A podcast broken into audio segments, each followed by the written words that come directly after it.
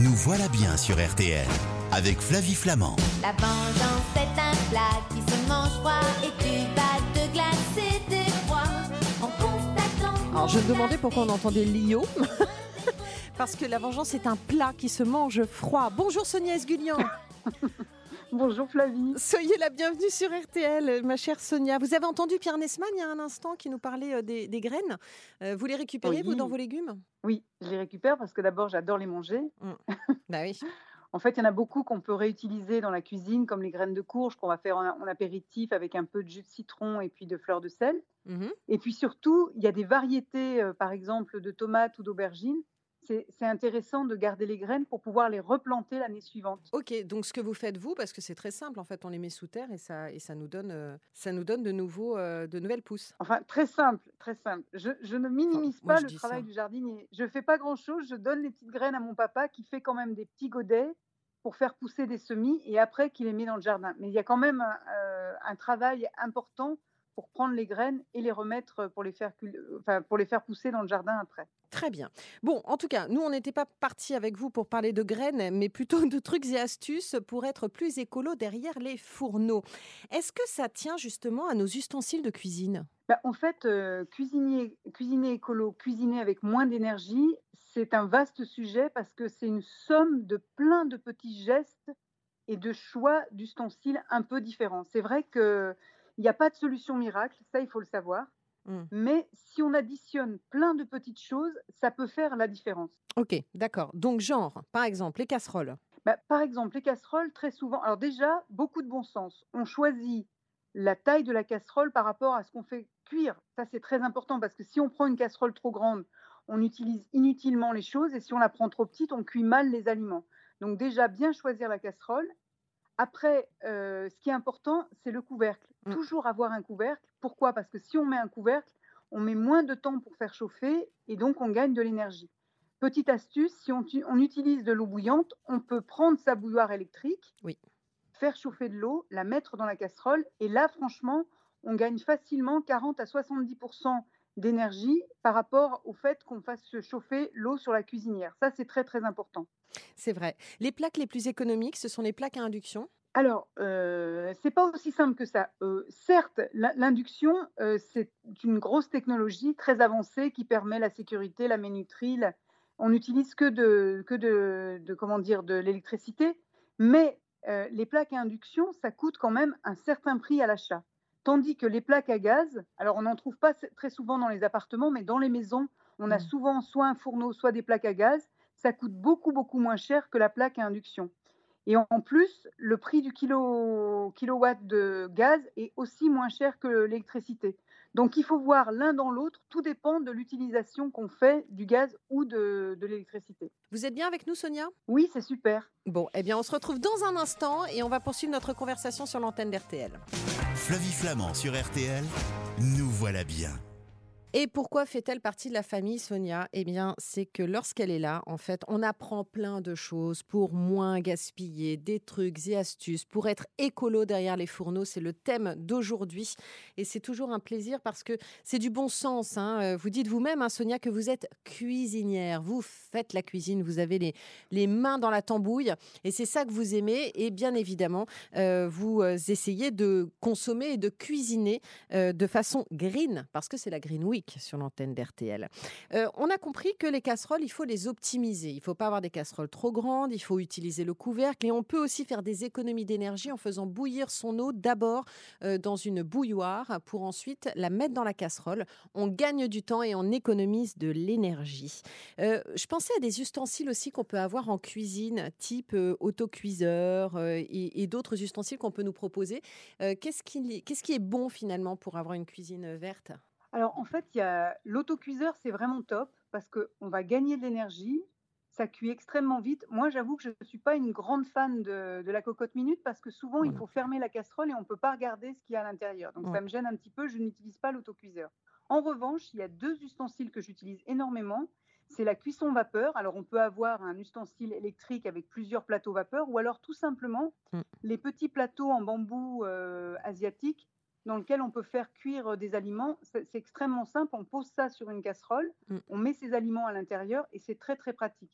Et la deuxième casserole que je trouve extrêmement écologique, c'est la casserole en fonte. Pourquoi? Parce que les cocottes en fonte, elles vont garder la chaleur très très longtemps.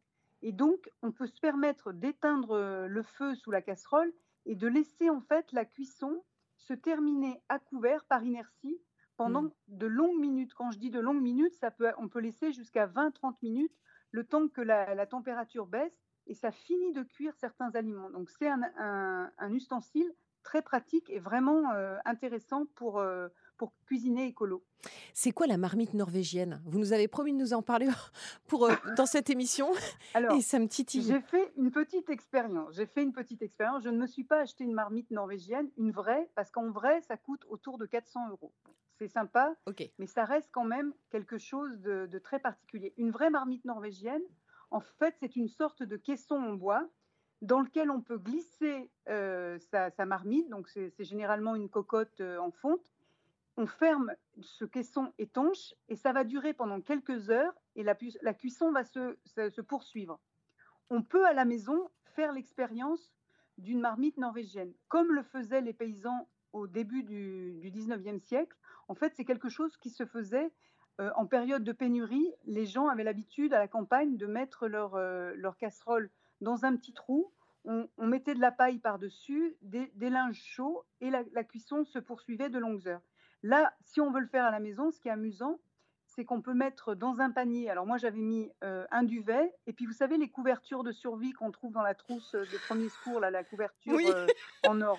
Non, mais c'est dingue une votre truc. aventure. hein, ça- Ah bah ouais, attends. on fait ça pour s'amuser, mais on fait pas ça tous les jours. Parce qu'en fait, pour faire à manger euh, pour le soir, il faut pratiquement s'y mettre à 2 heures de l'après-midi. Pratiquement. On Non, peut mais- faire ça pour le week-end, c'est amusant, mais ça marche pas tous les jours. Et la deuxième contrainte, alors moi, je- ce que j'ai essayé, c'est un petit curry de légumes. Pourquoi? Parce qu'en en fait, il faut couper tous les aliments assez petits. Parce que si on met des gros morceaux, en fait, on va jamais réussir à cuire à cœur. Donc pour les, les de légumes, c'était génial. J'ai mis du céleri rave, des carottes, de la patate douce, des oignons.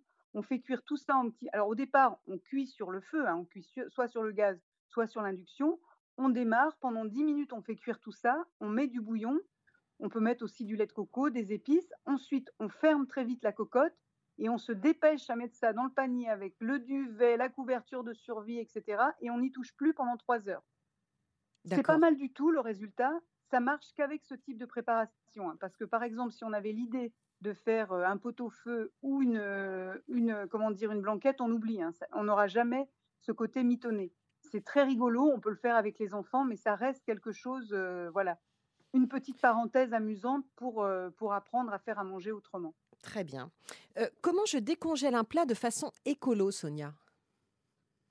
Alors, si on est très très très prévoyant, la veille, on va le mettre dans le réfrigérateur et on le laisse décongeler tout doucement. Ça, c'est top. Comme ça, on n'a rien à faire, on a juste à sortir. Mais évidemment, on n'est jamais prévoyant, on a toujours des imprévus. Donc, ce qu'il faut, c'est surtout éviter de passer euh, l'aliment sur de l'eau chaude. Ça, c'est vraiment la très très mauvaise idée. Ça abîme l'ingrédient et en plus, ce n'est pas top au niveau hygiénique.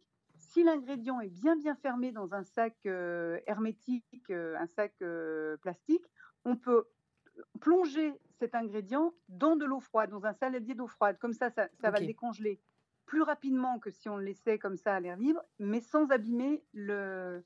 Alors, on peut aussi utiliser le micro-ondes, mais ça, ça altère les qualités de- le- Mm. organoleptiques de l'aliment. Donc ça, c'est selon, euh, selon ce qu'on veut. Mais je pense que si déjà on trempe l'aliment dans le sac plastique, dans un grand saladier d'eau froide, ça, ça- c'est assez efficace. Le lave-vaisselle, c'est écolo ou pas?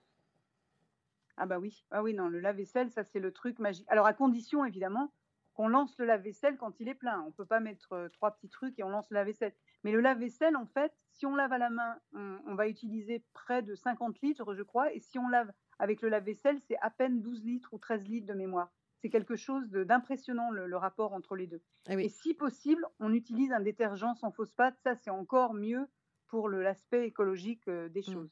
C'est bien parce qu'en fait, on, on est en train de battre en brèche des idées reçues. hein. Certains pensent que c'est plus écolo de faire la vaisselle à la main, alors qu'en fait, en réalité, le lave-vaisselle est un produit magique pour faire des économies. Bon, on y va sur des idées de recettes, là, parce que c'est ce qu'attendent aussi nos auditeurs. Vous pouvez nous faire... euh, Oui. Nous, nous, nous proposer comme ça des, des- Oh, je vois rouleau d'hiver aux crudités, ça a l'air trop bon ça. Euh, vous pouvez nous proposer deux ou trois recettes euh, qui, qui vont nous permettre de faire des économies d'énergie? Alors, pour faire des économies d'énergie, on peut manger froid, par exemple. Mais froid euh, gourmand, parce que par exemple, on peut faire un houmous. Ça, c'est très très simple. On peut faire des houmous classiques avec du pois chiche, mais également avec d'autres aliments, comme les haricots blancs. On peut utiliser des, produits en bocaux et les égoutter, mettre du tahini, du jus de citron, un petit peu d'épices. On va mixer tout ça, on va avoir un houmous. On va penser par exemple au carpaccio, les carpaccio de cédra et d'orange sanguine, on est en Mm. pleine saison, qu'on peut manger par exemple avec des, des sardines en boîte ou du maquereau en boîte, c'est très très bon. On peut faire des ceviches, ça c'est très simple, c'est très accessible. On va acheter un bon filet de poisson qu'on va découper en morceaux assez gros, on va mettre du jus de citron vert et on va euh, assaisonner avec du piment et différentes herbes aromatiques comme la coriandre. On peut aussi utiliser une technique de cuisson qu'on connaît peu, c'est le gravlax. En fait, le Mm. gravlax, c'est un mélange de gros sel et de sucre, à peu près temps pour temps, 100 g de gros sel, 100 g de sucre, un petit peu de poivre ou d'épices. On va faire un petit, on va mélanger ces ingrédients-là et on peut faire mariner. Donc, on peut faire un filet de saumon, mais c'est moyennement écologique. On peut faire du cabillaud aussi, c'est très très bon. On fait une couche de, de ce mélange sel-poivre, le filet de poisson, une autre couche sel-poivre. On pose un, comment dire, un poids sur ce, sur ce poisson. On va laisser au réfrigérateur 24 heures ou 48 heures selon l'épaisseur du poisson. Ensuite, on va rincer le tout et déguster, par exemple, ce poisson gravlax avec du fromage, du fromage blanc et de la nette. Ça, ce sont des, des- comment dire, des, des recettes froides qu'on peut tout à fait euh, distiller au fil de la semaine et c'est très très bon. Et vos rouleaux d'hiver aux crudités, là, qui sont si beaux, que j'ai sous les yeux, Ah bah vous là, les faites comment? top. Alors ça, les, les petits rouleaux, c'est magique. En fait, on va utiliser les galettes de riz qu'on va acheter en épicerie asiatique. Donc, c'est des, ga- des galettes qui n'ont pas besoin d'être cuites. On les pose sur le plan de travail, sur un linge propre qu'on a bien, bien humidifié. Au bout d'un petit moment, la galette va se friper et on va pouvoir la, la- comment dire, la manipuler très facilement. À l'intérieur de cette galette, on peut mettre tout ce qu'on veut. Moi, par exemple, j'aime beaucoup mélanger des carottes râpées, des radis râpés, de la pomme, de la betterave. En ce moment, il y en a plein, des jaunes, des oranges, des rouges, ça fait des très jolies couleurs. De la cébette. J'aime bien aussi utiliser des graines germées. On va faire un- une, un petite, une petite vinaigrette, pa- par exemple avec de la pistache ou de l'huile de noisette. Et en fait, on va, mettre, on va mélanger tous ces, ces ingrédients, les, les légumes râpés plus la pomme. On va faire un petit boudin qu'on va rouler et on va avoir comme des petits rouleaux de printemps mais qui sont euh, très, comment dire, très aromatiques parce que beaucoup de, de produits de saison est très coloré. Et on va simplement les déguster avec euh, cette vinaigrette à la pistache tout simple. Mais on peut les faire aussi jolis que les vôtres, là Ceux que vous Ah allez bah, mettre sur votre page problème, Instagram Il suffit, d'aller au marché et d'aller acheter des beau. ingrédients avec plein de couleurs. C'est tellement là, joli. j'assure qu'on peut faire aussi joli. Bon, Autre, autre ingrédient de saison qui est génial en ce moment, c'est de faire des pestos avec tous les fans qu'on va trouver. Il y a les premiers radis qui arrivent sur le marché. On peut faire euh, un pesto de fans de, de radis. Ça coûte rien. On n'a pas besoin de faire euh, cuire les, les fans de radis avant. Mm. On va les mixer avec du parmesan, euh, un peu d'ail, de la noisette ou de- du pignon de pain, de l'huile d'olive. Et là, voilà, on a fait un accompagnement pour des pâtes. Ça prend deux minutes et on a une recette facile et écologique. allez, on termine avec une recette 100% green pour finir et pour célébrer la Green Week sur RTL. Bah, c'est forcément une recette de récup en fait. Donc là, je vais faire un plat végétarien parce qu'on ne l'a pas dit, mais en fait, si on peut manger deux ou trois fois végétarien dans la semaine, franchement, là, c'est un vrai geste écologique. Mais oui. Moi, je vais faire un plat de récup à partir d'un couscous. Je vais utiliser tous les légumes de mon couscous que je vais mixer avec un petit peu du bouillon du couscous pour faire un velouté bien épais. En garniture, je vais utiliser la semoule que je vais mélanger avec du blanc d'œuf. Ça va me permettre de faire des boulettes qui vont très très bien tenir. En fait, on va les serrer un petit peu dans sa main et on va obtenir des boulettes de la taille d'une noix qu'on va faire revenir à la poêle. Et là, vous avez une soupe magnifique. C'est un repas complet en fait. hein. Une soupe, deux légumes de couscous qu'on peut évidemment assaisonner avec un peu de harissa. Ça va donner un petit peu de peps au, au tout. Et on sert ça avec les boulettes bien chaudes et un petit peu de coriandre. Régalade assurée, tout en étant très écolo. Faites-moi des boulettes, Sonia. Merci beaucoup, ma chère Sonia. Toutes ces recettes, on les trouve sur votre page Instagram que l'on suit avec assiduité et avec gourmandise. Et puis, je conseille votre livre Seconde main avec François Motte aux éditions Maison Oui. Hachette. Je vous embrasse. À très bientôt, ma chère Sonia. À bientôt, Flavie.